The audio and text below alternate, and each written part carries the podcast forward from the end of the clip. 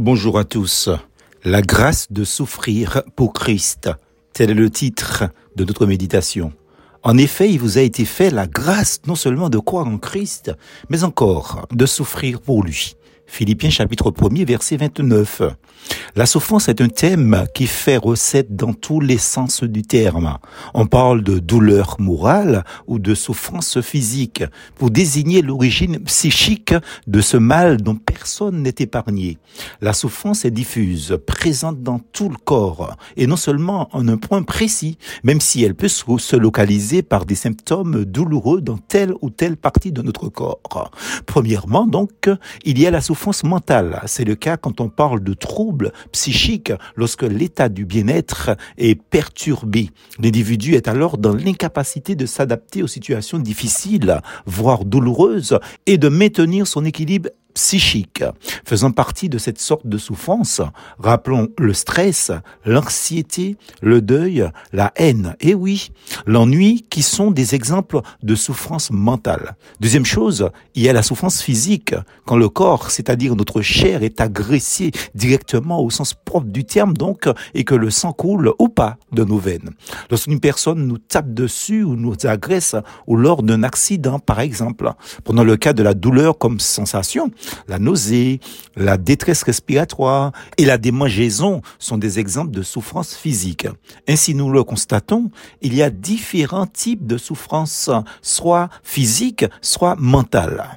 Tout ceci n'est peut-être pas très réjouissant à entendre, hein, surtout quand la Bible nous parle de la souffrance comme étant une grâce de Dieu. Philippiens 1, verset 29. Pourtant, c'est bien ce qui est exprimé ici dans l'Écriture. Dieu vous a fait la grâce non seulement de croire en Christ, mais encore de souffrir pour lui, dit Paul. Contrairement à tout ce qui est dit de part et d'autre, cette souffrance-là, dans ce texte, ne fait aucunement allusion à une catégorie de chrétiens experts, entre guillemets, ni d'enfants de Dieu spécialistes hein, dans le ministère ou à plein temps ou pas. Non, non, non, c'est bien la de tous de souffrir pour Christ.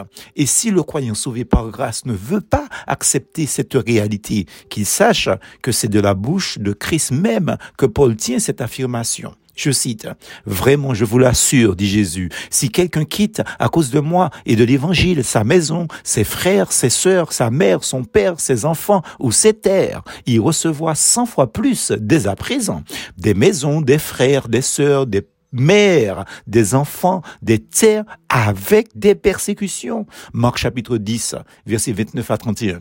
Qui dit persécution dit souffrance, quel que soit le degré. Job, l'homme qui a connu la souffrance dans son extrême, pourtant déclaré par Dieu comme un homme intègre et droit, chapitre 1er, verset 1, verset 8 et chapitre 2, verset 3, s'exprimait ainsi.